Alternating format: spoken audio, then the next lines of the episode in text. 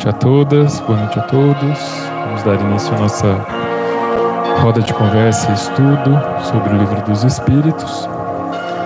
Vamos fazer a nossa prece inicial para começar.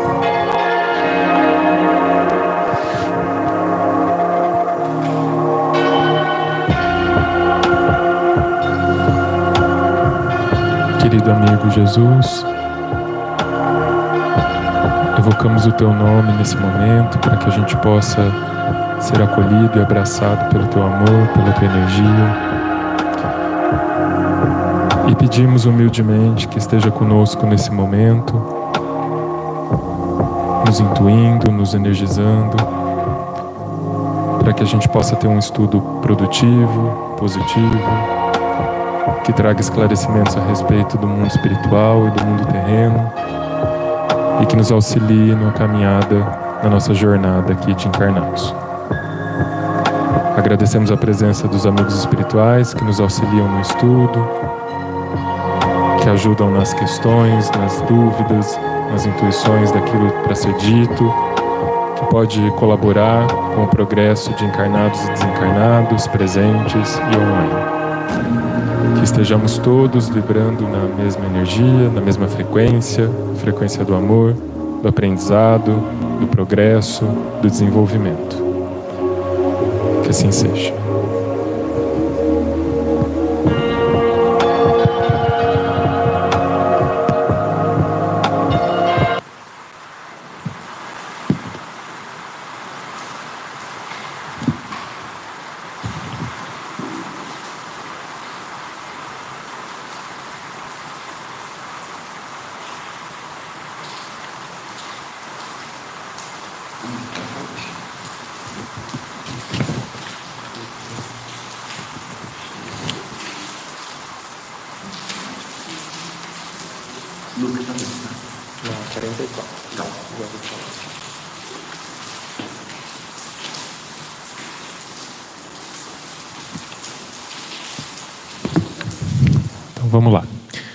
Gente está na introdução do livro dos Espíritos, estamos caminhando aí para o finalzinho dela.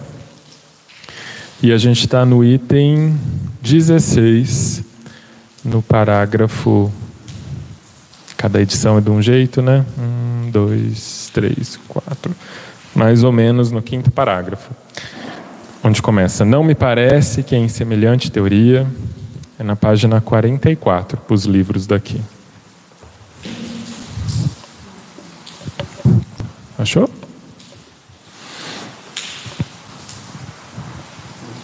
Vamos lá.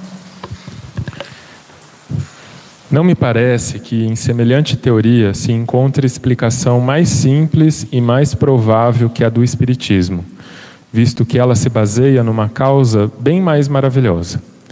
A ideia de que seres que povoam os espaços e que, em contato conosco, nos comunicam seus pensamentos, nada tem que choque mais a razão do que a suposição dessa irradiação universal, vindo de todos os pontos do universo, concentrar-se no cérebro de um indivíduo. Ainda uma vez, e este é o ponto capital sobre que nunca insistiremos bastante, a teoria sonambúlica e a que se poderia chamar refletiva foram imaginadas por alguns homens são opiniões individuais, criadas para explicar um fato, ao passo que a doutrina dos espíritos não é de concepção humana. Foi ditada pelas próprias inteligências que se manifestam quando ninguém disso cogitava, quando até a opinião geral a repelia. Ora, perguntamos, onde foram os médios beber de uma doutrina que não passava pelo pensamento de ninguém na Terra? Perguntamos ainda mais por que estranha coincidência, milhares de médiums espalhados por todos os pontos do globo terráqueo e que jamais se viram, acordaram em dizer a mesma coisa? Se o primeiro médium que apareceu na França sofreu a influência de opiniões já aceitas na América, por que singularidade foi ele buscá-las a, dois, a duas mil léguas além mar e no seio de um povo tão diferente pelos costumes e pela linguagem, em vez de as tomar ao seu derredor. Também ainda há outra circunstância em que não se tem atentado muito. Bom, acho que vamos comentar essa primeira parte. Acho que Eu achei que dera continuação. Então, Kardec continua levantando pontos aqui de discussão a respeito da, da doutrina, né? E ele vai levantando esses pontos de, olha, né? A, a ciência humana, o pensamento humano cria ideias tão fantásticas quanto a ideia é, que né, que inicia o espiritismo, né, essa ideia de conversar com algo invisível, com pessoas que povoam os espaços e a gente não vê, né? Então assim, de fato, quando você olha de primeira, parece uma ideia maravilhosa mesmo, né, no sentido de maravilha, de fantasia, né? Só que o que vai diferenciar é justamente a, a forma como essa ideia se dá. Né? É realmente difícil contestar né, a ideia de que há espíritos, porque tem essas coincidências, né, que são é, é complicado. Como é que você vai falar que as pessoas, milhares de pessoas no planeta Terra inventaram ao mesmo tempo, né, tiveram a mesma ideia ao mesmo tempo, né, para produzir tanto conteúdo, porque se ainda fosse uma coisa, sei lá, né, uma ideia fantasiosa, né? Tipo, sei lá, macacos andam de bicicleta, né? Mas não. É um conteúdo intelectual, filosófico, reflexivo, sendo inventado ao mesmo tempo por todo mundo no planeta Terra inteiro, né? Então, é, são esses argumentos são difíceis de contestar, né? E aí quem contesta é aquela galera que a gente viu lá atrás, ainda na introdução, né? Que são os céticos que não, não se dão a chance de estudar, né, ou que se acham sábios por, por serem sábios em outra ciência, acha que pode opinar a respeito de uma ciência que não conhece, né, ou aqueles que simplesmente querem negar, querem né, ir contra a onda, né. Então é, é, é, é doido, né, pensar que tem argumentos que são tão simples como, por exemplo, ninguém ia pensar nisso tudo junto ao mesmo tempo, né? Se, se, o primeiro médium surge na França, como é que ele, por que, que ele ia lá procurar nos, nas Américas uma ideia para poder reproduzir aqui? Né? Por que, que ele não criou algo a partir daqui, então, né? da, da cultura que ele estava inserido? Como é que pode, então, esse médium ter consciência de aspectos culturais de outros lugares sem nunca nem ter ido para lá, sem ter ido viajar, né? Enfim, a construção do, do argumento do, do Kardec é nesse comecinho desse parágrafo.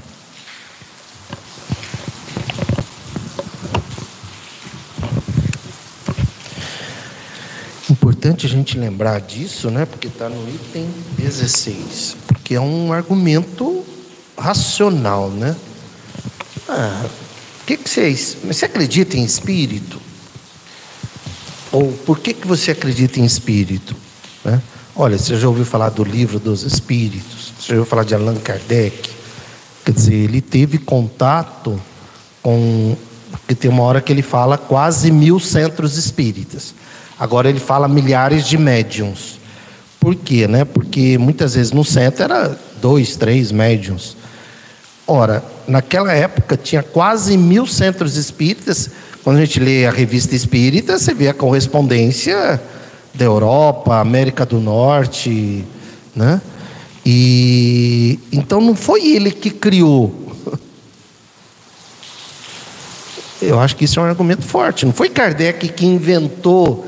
Kardec fundou o Espiritismo com base nas inteligências que se manifestaram para ele. Disseram: olha, nós somos espíritos, né? Porque até então, quando ele falou que ele estudou 35 anos o sonambulismo, quer dizer, o sonambulismo não pressupõe espírito. Sonambulismo é da pessoa, né? Da pessoa. Até que surge o um momento em que, peraí, tem, tem algo, alguém além do corpo físico, né? E, e também, quando me perguntam, é, é, às vezes até algum colega, e eu falo com tranquilidade, falo, olha, cara, tem algumas coisas que não dá para explicar só com a matéria. Tem várias explicações. Pode ser, né? Aí vem as ideias aí, né? A que eu acho mais racional, igual ele fala, é mais simples, é a existência de espírito. Não só mais racional, como também mais confortante. Né? É muito bom saber que a gente não vai morrer. Porque, é, porque se a gente, se, a gente, né, é, se não houvesse isso, é, ok, a vida, a vida, ela, enquanto vida faz sentido, pode fazer sentido, mas você também saber é, da existência do Espírito nos consola de muitas situações, por exemplo, a perda de um filho, né? ou o nascimento de alguém, de um filho com uma síndrome, ou sei lá, muitas coisas aí, que não dá para explicar só no paradigma material. Né? Então, essas, é, é, é legal isso. Então, ele diz que ele tinha contato com quase mil centros espíritas, e agora ele fala aí milhares de médiums. Quer dizer que esses médicos se comunicaram entre eles, olha, vamos dar a mesma resposta, tá? Né? Um grupo, acho que do Telegram deveria ser, porque nem do WhatsApp não comportaria. Tão rápido assim. do Telegram. É. Ó, assim que chegar aí, né? Tchau, todo mundo manda, né? Enfim, é a fé raciocinada. E você sabe que você me fez pensar numa coisa que eu nunca tinha pensado, né? Como responder essa pergunta? Por que, que você acredita em espírito? Porque para mim sempre o primeiro impulso foram foi por questões pessoais assim por experiências pessoais né tipo ah porque eu sinto porque eu vejo porque eu sonho porque eu corporo porque enfim né mas é uma resposta muito mais inteligente e interessante você falar você conhece o livro dos espíritos né? Porque não importa a minha experiência pessoal para a existência ou não dos espíritos, né? Eu acredito em espírito porque foi feito um, um trabalho, né, metodológico, com argumentação, com explicação, com prova. Aí isso aqui acho que é interessante para a gente responder, né? Por isso que eu acredito, né? E pode ser uma resposta padrão, né? né? Na sua resposta ela é pessoal. É uma experiência pessoal que nem todo mundo tem, que é válida. Agora, a gente pode ter uma resposta padrão, vamos dizer assim. Né? É, não, é só. Eu também acho que é, tem muito a ver com a questão da forma como nós linkamos essa pergunta, acho que na nossa resposta, muitas vezes, porque em espíritos, a, cre a crença nos espíritos, muitas religiões, né, até as não reencarnacionistas, acreditam no espírito. Né? Então não é muito o questionamento que até eu escuto no, aqui fora do centro. Mas aí ele, ele, é linkado no processo reencarnatório. Aí sim, é, a nossa crença no espírito é que como muito mais como personagem central.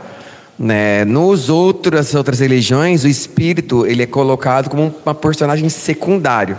Não, o que você faz aqui, não que isso não aconteça também no Espiritismo, mas o que você faz aqui, você vai estar eternamente fadado a um resultado ali que o seu espírito vai sofrer. Quer dizer, não importa a vivência espiritual antes dessa vida. Né? Então, eles colocam há uma limitação de tempo muito grande. Então, eu acho que a partir do momento que nós colocamos que existe uma inteligência e a razão na qual essa inteligência se articula e uma das questões é que é Deus, que é respondido de forma completamente por pessoas diferentes com a mesma resposta, aí você consegue criar uma prerrogativa e consegue eh, criar essa linha de raciocínio. Então, é muito legal. Até a forma que a explicação do Espiritismo coloca no próprio livro dos Espíritos, ela vai fazendo uma, uma um crescendo, né? Um crescendo, assim, vai, é muito legal. Esse eu sou bem, bem apaixonado por essa forma de ver as coisas. Eu quero comentar sobre essa questão do controle universal do ensinamento dos espíritos, que é o fato de todo mundo receber a mesma resposta em vários lugares ao mesmo tempo, na mesma época, né? É, isso dá uma credibilidade, porque é, como Kardec se fundamenta nos fatos, é exatamente esse o ponto. Como é que ele vai se calar diante de algo que está todo mundo falando ao mesmo tempo, com o mesmo sentido? Né? e fazendo sentido para ele que era um estudioso. Né? Eu fico imaginando Kardec inquieto, né? porque alguém que concebe uma doutrina a partir de perguntas e respostas é alguém que não está querendo doutrinar ninguém, ele está querendo respostas. Né? Então eu fico imaginando se a, a, minha cabeça fica fazendo perguntas às vezes, eu imagino a de Kardec, a inquietude dele né? de buscar. É, então é esse o ponto, é, é, é algo que está sendo é, falado naturalmente para todo mundo ao mesmo tempo. Aí, é gozada, o Lucas falou uma coisa e eu pensei em função do que ele falou, você pensou, e agora estou pensando em função do que você falou. É, eu, é, puxa vida, é, no momento em que o movimento espírita se voltar, e não estamos aqui também para cobrar ou lamentar, não, é porque as pessoas ainda não têm essa certeza da existência do espírito. Então fica uma conversa né, de reencarnação de ah, vai ver que na outra vida, mas ela não tem 100% da certeza da existência do espírito. Ela vive porque se de dia ela é materialista e se no centro ela é espiritualista, ela não tem certeza. Entende? Ela fica ali no Ela não tem convicção, ela fica no lusco-fusco, né? Então, é, ah, sim, né, tal, vou lá porque, né, vai que tenha, né? Mas durante o dia no dia a dia, no relacionamento social e tudo mais, é como se não tivesse. Então ela é materialista durante o dia e à noite espiritualista, vamos dizer, ou centrista, melhor dizendo, né? Isso gera um conflito, inclusive, e isso gera infelicidade para a pessoa, porque gera o que a gente chama né, de incongruência. Se você pensa de um jeito e faz de outro jeito, o inconsciente, isso gera é incongruência. E essa incongruência, ela, ela, vai, ela vai se manifestar, ela, ela vai um dia se somatizar. Entende? Porque você não está vivendo a verdade. Igual a gente viu um dia desse a pessoa falando assim: Eu sou o que eu já era. Fica meio assim, né? Nós paramos até para pensar, lembra? O cara falou: Eu sou o que eu já era. Aí você tem que pensar: por quê? Porque se você não é o que você se posiciona, se fala, tem uma incongruência. E essa incongruência é, é, é como criar um, um, pé torto, um pilar torto, quer dizer, não está no, no prumo. Se não está no prumo, vai cair. Antes de cair, ela dá uma entortada. Essa entortada, ou ela vai se manifestar em sintomas transtornos mentais ou doenças físicas. A própria tristeza, né? É? A própria tristeza, né? né? Acho que é a, a forma menor, né? A própria tristeza do dia a dia, acho que é uma forma menor, né? Esse vazio, o vazio das pessoas é porque o fator espiritual não é 100%. Fica ali nebuloso. É... Então se fala de autoajuda, agora em autoajuda se fala de espiritualidade. Eu, eu me manifesto, eu, eu digo o seguinte: aí, é, olha, né, é, os médicos estão agora falando mais de espiritualidade. Em, em, em, em parte, né? Em parte. Porque eles estão falando assim de meditação, de yoga, que é tudo útil. Mas não estão falando de fator espiritual. Espiritualidade parte do. Primeira coisa, você é espírito. E por ser espírito, olha, vá cuidar da sua vida espiritual. Yoga, meditação, uma série de coisas, mas também entendendo os valores espirituais. Quando alguém me pergunta do livro dos Espíritos, é, você vê, são quatro partes. Para nós, né? lógico, sem arrogância de que eu sei, nada disso. Das causas primárias, Deus e Espírito, está resolvido. É lógico que a gente necessita estudar e vamos estudar. Do mundo espírita, está resolvido. A terceira parte das leis morais é que não está resolvido. né? E a quarta, esperanças e consolações, que é uma consequência da terceira parte. Por isso que as leis naturais do espiritismo, elas são únicas, nenhuma filosofia budista, hinduísta e tudo mais que tem os seus valores, por favor, mas eles não pegam nesse ponto. Eles só ficam aqui na compaixão, na humildade, que é óbvio, é, é importante. Mas as leis morais vai muito mais do que isso. O porquê da compaixão, o porquê da humildade, né? e as consequências da não prática disso. Né? Eu que adoro filme, né? Eu me lembro do, do filme A Viagem com Tom Hanks, que eu não sei se vocês já assistiram. E no momento em que a, a, é, ou você muda ou a, vida muda você, né? E no momento em que lá numa outra encarnação, lá na frente, quando ele tem a oportunidade de de novo escolher entre abandonar a, a família, o socorro que ele pode fazer e se salvar, ou então em fazer o enfrentamento, ele se lembra lá da encarnação anterior, onde ele não fez esse enfrentamento e o quanto que ele se arrependeu de, disso, né? Que é esse esforço de transformação que a gente está buscando. Porque as situações vão se repetindo na vida para que a gente possa se transformar, e não porque a gente é, é, fique escravo do, do, do, da, da, da, do que as pessoas falam da ação e reação. Né? Na verdade, são oportunidades de transformação. E em algum momento eu vou ter que, que, que, que fazer a minha mudança pessoal, a minha transformação. Então não dá mais para ficar esperando o mundo melhorar. Eu é que tenho que melhorar. Eu é que tenho que mudar minhas escolhas, né? E pensar no bem comum.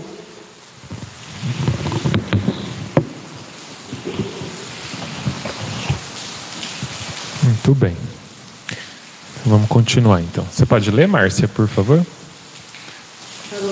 Também ainda Também. há outra circunstância. Também ainda há outra circunstância em que não se tem atentado muito. As primeiras manifestações na França, como na América, não se verificaram por meio da escrita nem da palavra, e sim por pancadas concordantes com as letras do alfabeto e formando palavras e frases. Foi por esse meio que as inteligências autoras das manifestações se declararam espíritos. Ora, dado se pudesse supor a intervenção do pensamento dos médiuns nas comunicações verbais ou escritas, outro tanto não seria lícito fazer-se com relação às pancadas, cuja significação não podia ser conhecida de antemão. Então, se, se eu estou falando que aquilo que está acontecendo é a própria manifestação do, do de quem está encarnado provocando a comunicação, como é que vai fazer isso por pancadas? Para falar na, através das pancadas que, que era determinada pessoa ou determinado espírito, né?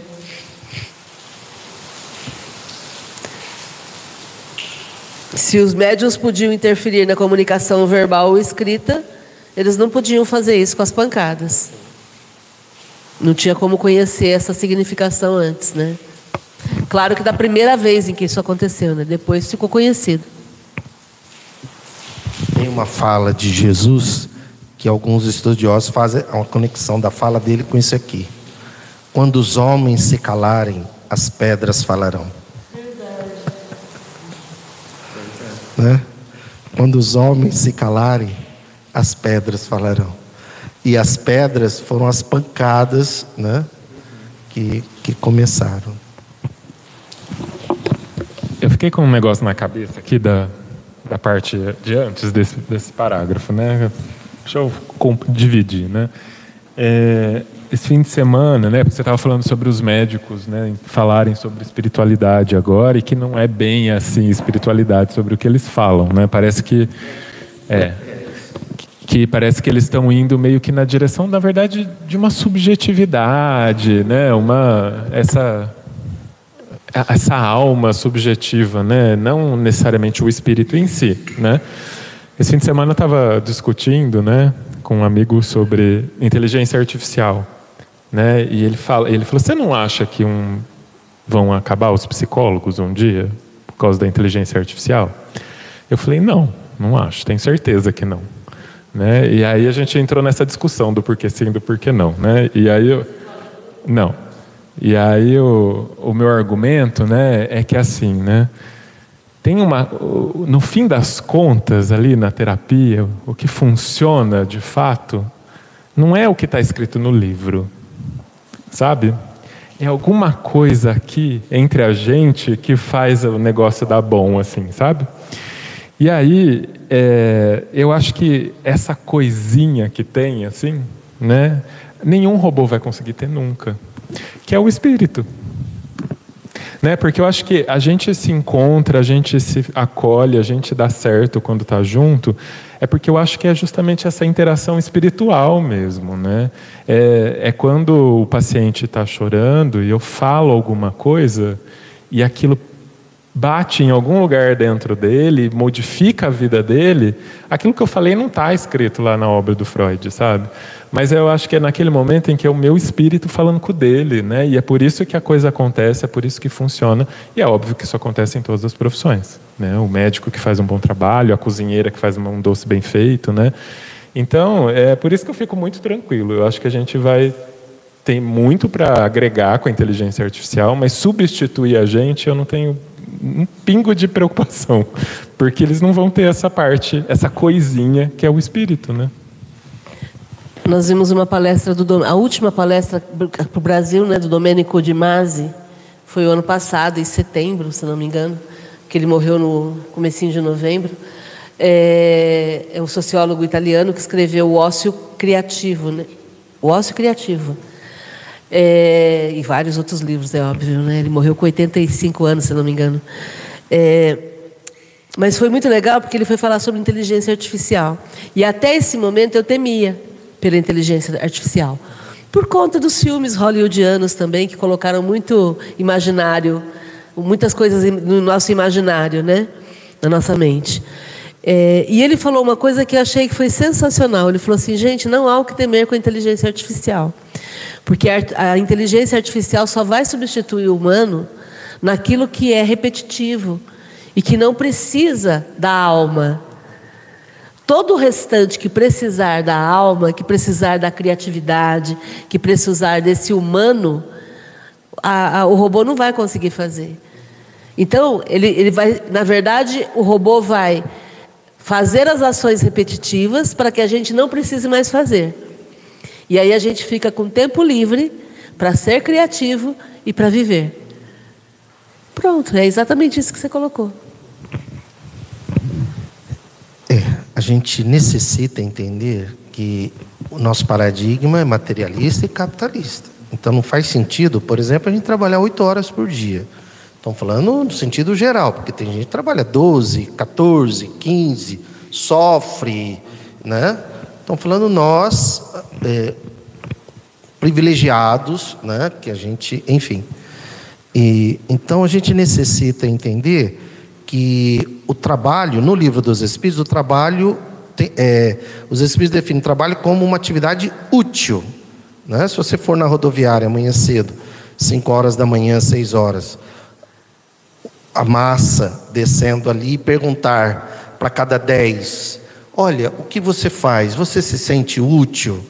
Não, eu trabalho por dinheiro e me sinto, pelo contrário, explorado e tudo mais, tal, etc. Enfim. Então a gente vai, então a inteligência artificial, ela vai é, é, nos dar tempo. Ela vai nos presentear com tempo, que é a única, que é uma coisa que o sistema capitalista, o que, que ele compra da gente? O tempo e a força abraçal. Né? Ele chega e fala: olha, eu preciso de oito horas do seu tempo e da sua força braçal por 30 dias. Quanto que, quanto que, eu, quanto que eu pago? Né? Eu quero a sua força braçal e, e, e, e seu tempo. O tempo é o pior. Entende? O tempo é pior, porque o tempo a gente, a gente sabe que nós estamos aqui num estágio com tempo limitado, ele vai acabar. É um reloginho que está em, em, em, ordem regressiva, né? Contagem regressiva, né? esse reloginho da vida. E a inteligência artificial vai nos dar esse tempo. O Lucas, e sobre o que você falou, que é exatamente isso, é, eu acrescentaria também dois pontos. Primeiro, insight, intuição, entende? é, é, emoção. Né? É, emoção, insight, intuição. E tem uma outra coisa, que é o segundo ponto: história pessoal do terapeuta. Né? A pessoa começa a contar lá, e na sua história pessoal você também teve alguns desafios, e o fato de você, disso fazer parte da sua história pessoal, isso vai te, te é, vai facilitar a tua, vai te dar mais ferramenta para você fazer a intervenção ali. E qual a história pessoal de um robô? né, de uma inteligência artificial. Olha, eu fui abandonado quando eu fui criado. Quer dizer, não existe história pessoal. Se não existe história pessoal, não tem vida. Haja vista que quando uma pessoa tem Alzheimer, eu passei por essa experiência com a minha mãe, que vai perdendo a história pessoal, que num primeiro momento ela olha e fala: Oi, filho. Aí ela fala o nome do outro filho. No segundo momento, ela, ela pergunta: Quem é você? Né? E aí, num terceiro momento, você não é mais nada. Você chega na frente e é horrível, dói, quando perde a história pessoal. Porque a nossa riqueza está, entre outras coisas, na nossa história pessoal. Ah, você não é a Fátima, que não sei o quê. De repente, olhar e, e não tem mais essa história pessoal. E isso está no espírito que você falou, né? Então, realmente, é, o espírito irá sobreviver à inteligência artificial, né? Mesmo porque a inteligência artificial é igual riqueza. As pessoas começam, é, mas a riqueza não traz felicidade. Cara, mas a riqueza não existe para isso. Não existe para gerar felicidade. O homem que criou isso aí. A riqueza existe para facilitar a sua vida material Está lá no Evangelho, utilidade providencial da riqueza. Facilitar a sua vida material e, e, e despertar em você, cara, ó, né? Compartilha. É oportunidade de compartilhar. Né? Então, riqueza não traz. Não, mas a riqueza não, não tem essa missão. Nós é que criamos essa relação aí que ela não existe. As pessoas se conformarem serem pobres. É. E a inteligência artificial também não tem a missão de substituir o homem. Ele, ela vai proporcionar mais tempo livre para os homens em algumas atividades, conforme o Domênico fala, né? E aí nós vamos ter que pensar, em, o assunto é muito interessante, porque nós vamos ter que pensar, e aí se começa a falar em renda básica universal. Né? Porque, e aí? Não, já não tem emprego para muita gente, já não tem. Não adianta, olha, eu vou instalar, eu vou criar uma política pública que vai gerar renda e emprego. Cara, ok, ótimo. Só que você vai pegar o cara que já trabalha numa empresa, você gera um emprego aqui, ele sai daquela empresa e vem para cá. Então não é desse que nós estamos falando. Nós estamos falando de quem já não, não tem como ter acesso. Igual quando você vai conversar com alguns irmãos nossos ali em situação de rua, que eles dizem, doutor, eles pedem currículo. currículo. Como que nós vamos dar um currículo? Ah, eles pedem para a gente ir razoavelmente vestido. Como que nós vamos razoavelmente vestido? Aí eles te perguntam se já tem experiência. Né? Aí eles te perguntam é, onde você mora. Qual o seu endereço? Então acabou. Então essa pessoa o sistema vai excluindo, vai excluindo, excluindo. Né? Então nós vamos ter que chegar num ponto em que nós vamos abraçar essas pessoas com uma renda básica, onde todos vão ganhar, vamos supor, um salário mínimo. Ah, mas ele não vai querer fazer nada. Cara, eu atendo muito filho de rico que não quer saber de nada. Qual que é o problema? Ah, eles vão usar droga. Cara, eu atendo muita gente que usa droga. E qual o problema? O que eles vão fazer o dinheiro, com o dinheiro não é comigo. Mas eles vão ter um, um, uma renda. Alguns, bom, aí já, aí já. Não, e só, eu acho que também vale a pena nós lembrarmos de uma coisa: quantas tecnologias ó, nós já tivemos, desde a televisão, que elas foram colocadas que ah, vai tirar muitos empregos, vai tirar muita coisa e na verdade adicionou-se. Né? Então nós temos várias revoluções que têm acontecido e nada disso. E, e, e tem outro aspecto social que pode ser, por, um exemplo muito, muito prático: direito, por exemplo, a área do direito. Os juízes. Os juízes, por serem humanos, muitas vezes existe um fator da parcialidade, sim.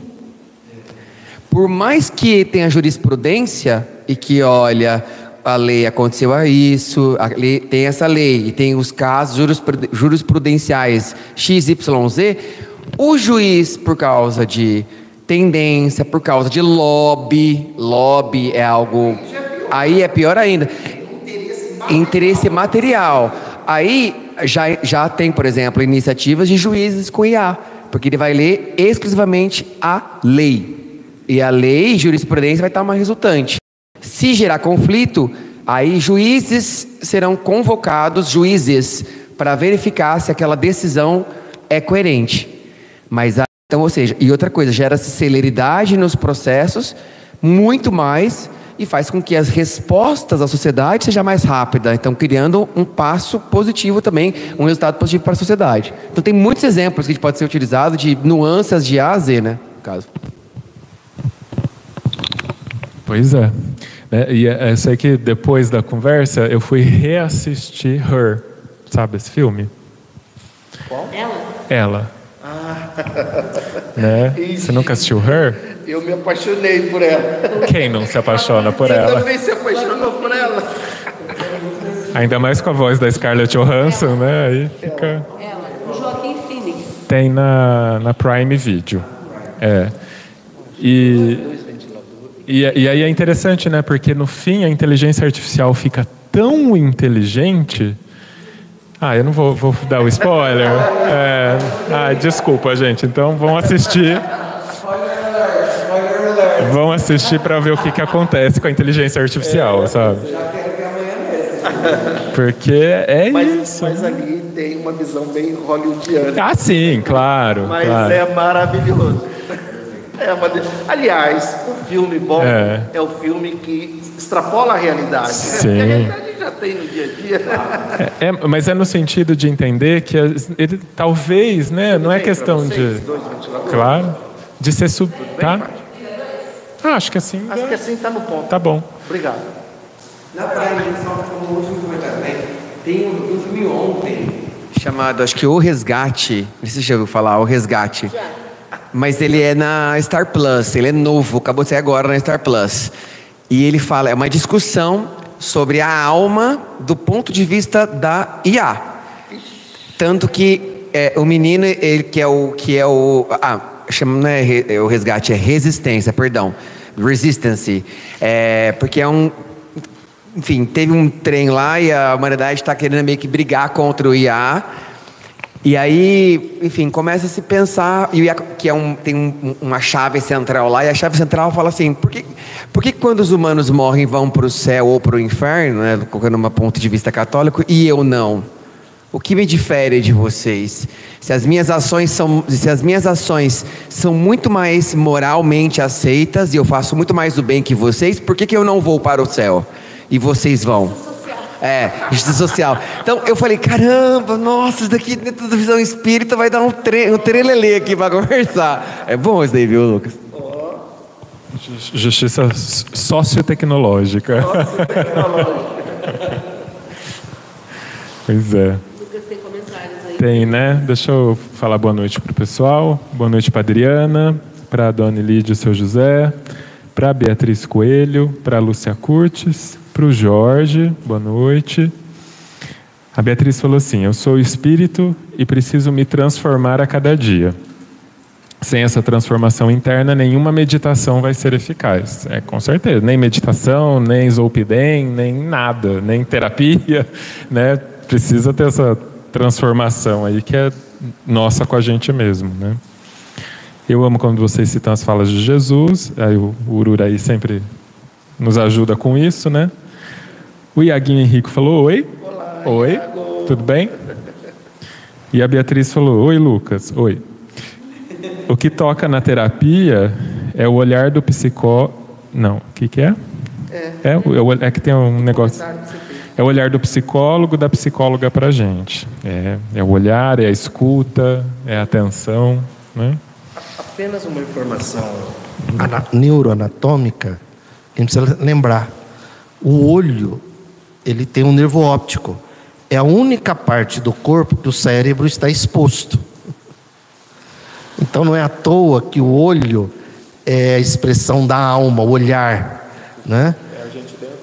É, porque quando você olha para o olho, você está olhando, é cérebro para cérebro, né?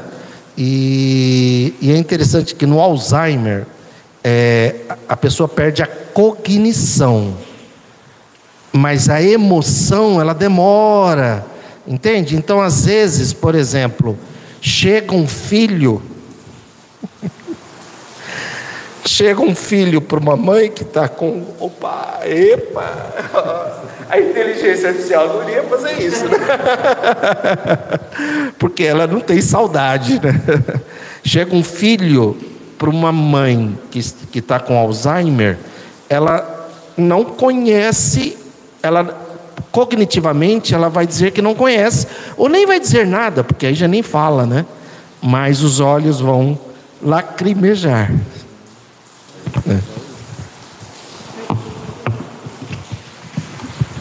É, assim, e por falar em Jesus, né? Tem uma série na Netflix muito legal chamada Os Escolhidos. Não sei se vocês já assistiram. Vocês já assistiram? Mara, eu tô, você assistiu? Ah, então, para quem não assistiu, assista. É, eu estou apaixonada pelaquela série. É muito legal. Eu nunca, eu nunca vi Jesus tão eu como esse Jesus. Ele é maravilhoso, como eu, como você. Nossa, eu estou assim, é, meditando muito sobre isso, principalmente quando ele fala que a gente pode fazer tudo o que ele faz e mais. Se a gente acreditar que pode curar, a gente cura. Então eu estava assim, aí eu lembrei muito da minha irmã, sabe assim. Então é, um- é uma coisa muito estranha, muito estranha, mas boa que está acontecendo comigo para eu enxergar o meu potencial, coisa então e acreditar em mim, no que eu posso fazer, que eu fico me limitando, sabe? Então mexeu muito com a minha estrutura esse filme. É maravilhoso, é maravilhoso, né? Muito bom ouvir esse seu, esse seu depoimento, porque eu tenho uma paciente que a última sessão antes do Natal, ela estava decidida a se matar. E foi uma pessoa que eu passei o final do ano vibrando muito por ela, né? pensando no, no que ela iria perder se ela se matasse, né? que é uma pessoa, uma pessoa muito. Toda, toda a vida importa, mas a vida dela em especial é uma vida muito importante. É, e aí ela voltou para a primeira sessão em janeiro, é, diferente. E aí eu perguntei para ela o que, que aconteceu. Ela falou: eu assisti de Chosen. e aquela série me fez ver Jesus como eu. Me fez ver Jesus, um Jesus humano. É a primeira vez que eu vi Jesus não como um ator interpretando, eu vi um Jesus como qualquer um de nós.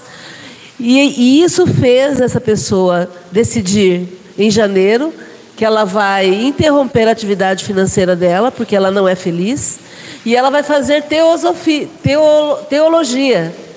Teologia. Ela, ela falou assim: eu, eu descobri algo que eu, que eu me identifico. Falei, putz, que legal, gente. Achei muito lindo o teu depoimento. Foi exatamente a fala dela. Eu escrevi aqui no chat o nome dos filmes e aonde tem os que a gente falou aqui, tá? Eu já pus também. Pus os três que a gente falou aqui. Ah,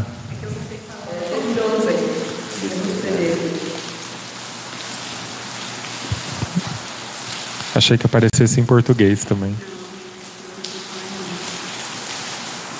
Mas acho que se você escrever em português, a Netflix vai. A inteligência artificial da Netflix vai te dar o filme. Isso aí.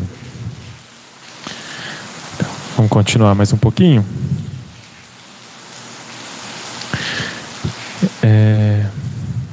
Eu poderíamos, né, Márcia? Você leu só o pequenininho. Quer continuar lendo? Poderíamos citar inúmeros fatos que demonstram na inteligência que se manifesta uma individualidade evidente e uma absoluta independência de vontade. Recomendamos, portanto, aos dissidentes observação mais cuidadosa e, se quiserem estudar bem, sem prevenções, e não formular conclusões antes de terem visto tudo, reconhecerão a impotência de sua teoria para tudo explicar. Limitar-nos-emos a propor as questões seguintes. Por que é que a inteligência que se manifesta, qualquer que ela seja, recusa responder a certas perguntas sobre assuntos perfeitamente conhecidos, como, por exemplo, sobre o nome ou a idade do interlocutor, sobre o que ele tem na mão, o que fez na véspera, o que pensa fazer no dia seguinte, etc. Se o médium fosse o espelho do pensamento dos assistentes, nada lhe seria mais fácil do que responder. Então, de novo, ele está derrubando o argumento de que é uma manifestação sonambúlica. Então, é o médium que, tá, que estaria provocando com as suas próprias percepções aquela comunicação, né, anímica do corpo dele. É, dizendo que ele, ele, em contraponto, pode mostrar inúmeras situações onde a, a inteligência que está se manifestando é uma individualidade que não tem nada a ver com o médium. E ele recomenda, então, que as pessoas que, que não acreditem nisso, que estudem mais e, e tomem conclusões é, não precipitadas, né, só depois de estudarem muito, porque ele coloca essa pergunta aí se o, o espírito que está se manifestando é o do médium, por que, que ele se nega a responder o nome do médium, o nome de quem está per perguntando? É, o que aconteceu no, de manhã, o que vai acontecer no dia seguinte, e, tu, e por aí vai, né?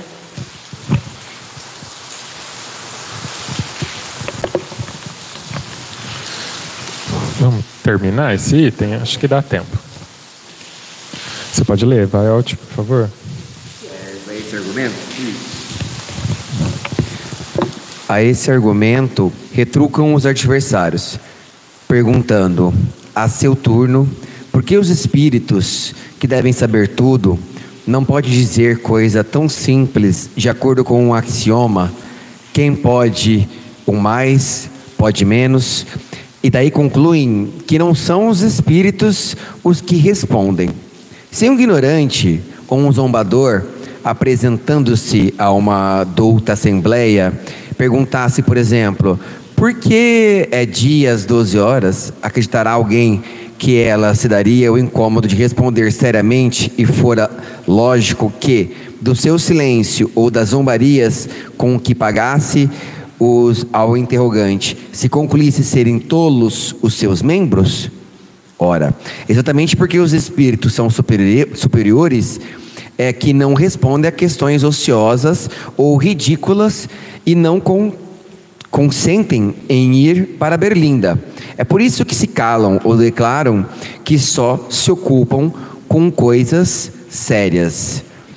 Acho que isso também tem a ver com autoridade, né? A, a autoridade de falar, de para falar de coisas sérias, né? E não somente de, de responder pergunta por responder.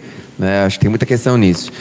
Perguntaremos finalmente por que é que os espíritos vêm e vão-se muitas vezes em dado momento e, passado este, não há pedidos nem súplicas que os façam voltar?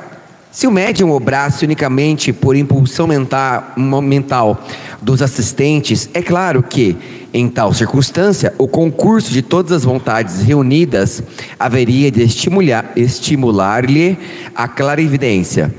Desde, portanto, que não cede ao desejo da Assembleia, corroborado pela própria vontade dele, é que o médium obedece a uma influência que lhe é estranha, e aos que o cercam, influência que, por esse simples fato, testifica da sua independência e da sua individualidade.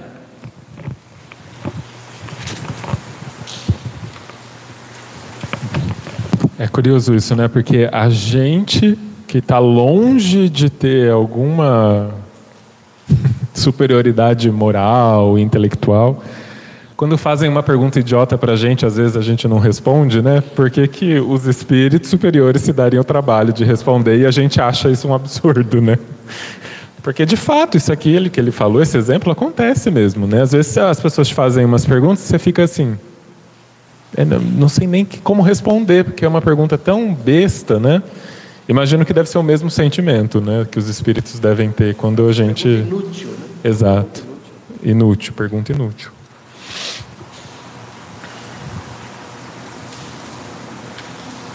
E tanto é essa questão da utilidade algo fundamental, né, para a comunicação, que eles também se vão e se vo e voltam, independentemente da nossa vontade, né? Acho que a presença do espírito está diretamente relacionada à utilidade daquela comunicação, né? Se não for para ser útil, se não for para construir alguma coisa, por que que eles vão estar ali, né? E não adianta a gente chorar, espernear, pedir para voltar, que não volta, a não ser que seja útil o retorno, né?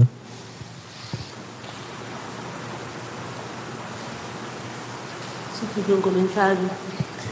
É, o fato dos espíritos irem e virem pela vontade deles e não pela nossa vontade é mais um ponto para a gente não brincar com a mediunidade. Né? É, é, sempre falando a questão da brincadeira do copo, que de brincadeira não tem nada. Né? É, porque quando eu provoco os espíritos, eles vão responder. E aí eu quero parar de brincar, eles não vão querer parar de brincar. Né? Então, é exatamente por conta disso. Eu não controlo os espíritos. Ah, mas então, se eu estou sendo influenciada por algum espírito perturbador, eu vou ficar refém dele sempre? Não. Porque aí é outra questão. Você pode se controlar. Eu posso me controlar. São coisas completamente diferentes. Aqui a gente está falando da, da, da ação mediúnica chamando os espíritos. Isso não é brincadeira. Agora, se eu sou perturbada por algum espírito, eu posso me equilibrar e fechar a porta. Então é muito importante a gente separar isso. E sempre entendendo que eu não controlo os espíritos, mas eu controlo eu. Nas duas situações, né? E aí também a gente entende a importância do estudo, né? Porque assim, partindo então dessa premissa desse parágrafo, né? Que os espíritos vão estar presentes só diante de situações úteis, se, e sérias, se você os evoca em uma brincadeira, não vai nunca ser um espírito sério. Né? Porque a premissa é justamente essa: espíritos sérios só se apresentam em situações úteis e sérias. Qualquer coisa diferente disso não vai ser um espírito sério. Né? É a pergunta, é, é o tal da pergunta útil. Né? Se a gente está atendendo um médico está atendendo numa emergência.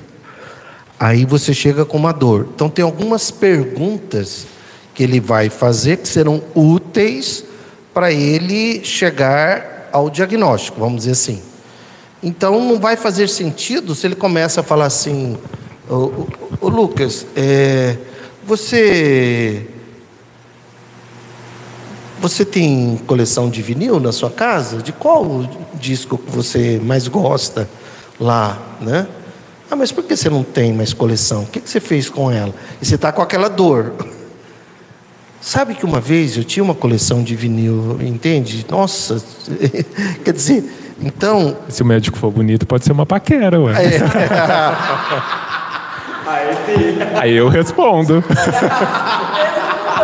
Isso, isso se chama lugar de fala. Né? Lugar de fala. né? Ouça, olha, eu acho que aí você usou um pouco da inteligência artificial. Foi muito rápido. ok, encerro meu comentário a partir de agora. Então. Mas enfim, a importância da pergunta útil. Mas entendi que a pergunta pode ser. É interessante isso. Kardec fala sobre o ponto de vista. Né? Vamos lá para o ponto de vista. No meu ponto de vista, era uma pergunta inútil.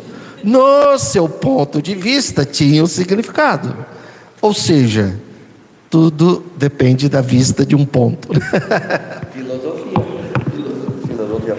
É, tudo depende da vista de um ponto até a página 2, porque, né, porque mesmo que no meu ponto de vista aquela brincadeira seja algo que me parece algo sério, né, mas a moralidade que tem por trás da minha intenção, né, a, a minha intenção de fato, aí não depende de ponto de vista, né? Aí eu comecei a imaginar agora na brincadeira do copo. E tem aquilo, como é que é aquilo? Eu até comprei uma cartografia, comprei num sebo, é até em inglês. É um círculo. É. Você comprou isso? Eu comprei, tem. Você não sabia? Cara, quando eu vi. É pior que o copo do copo. Ah, é? Mas eu achei aquilo. Não, nunca usei. Tá lá, aliás, aí, ela nem sabia. Toda semana lá, eu não sei como que Não, eu estava no sebo, que eu, um lugares eu gosto de ir. E quando eu vi aquilo lá, né, acho que até em inglês, é em inglês, falei, eu não vou perder a chance de comprar isso aqui, né? Mas eu nem sei onde é que está, mas está em algum lugar. É, mas eu fico agora, mas fico imaginando vista, o ponto de vista até a segunda página. Imagina um grupo de jovens fazendo ali, e aí vem a resposta do tipo: Eu sou o seu avô. E você não deveria ter feito o que você fez hoje de manhã. Porque já vão encerrar logo, logo. Né? Exemplo, né? Estou dando aqui um exemplo. Agora, pode não ser o avô. Pode ser um espírito brincalhão, que por algum motivo sabe de algumas coisas ali, não é que ele sabe da vida de cada um, mas às vezes algumas coisas, e pode usar isso aí para amedrontar, para. é, enfim, manipular. manipular. É, lembra quando eu mandei no grupo que a Estrela vendia um jogo disso? Né? Na década de 80, 90, não sei, tinha um jogo da Estrela que você comprava em loja de brinquedos, chamava Converse com Seu Anjo. Era uma tábua de. de é? Era uma, é uma tábua de o, o, Ouija. Ou o IJA. Sim. É. Vendia na ReHap. Só que chamava Converse com Seu Anjo. É, é isso então, gente. A Mari Torres Salina falou gratidão por mais esse estudo, muito bom. Uma boa noite, Joel querido. Boa noite, gente. Amanhã, então, temos Academia da Felicidade às oito. Na quarta-feira, estudo do livro dos médiuns e reunião mediúnica depois. Sim. Uhum. De segunda-feira a gente estuda o livro dos espíritos e depois que a gente encerra, a gente faz o nosso trabalho de vibração de cura pelos encarnados. E estão todos convidados a participar, todo mundo pode participar, só que tem que vir aqui no GEOL para poder participar com a gente depois. Tá bom? Certo? Então tá bom. Obrigado. Boa noite, gente. Ela. Ah, antes de encerrar, tem 16 pessoas assistindo. Então, as 16 curtindo, compartilhando. Eu era uma delas, acabei de Obrigado, gente. Boa noite.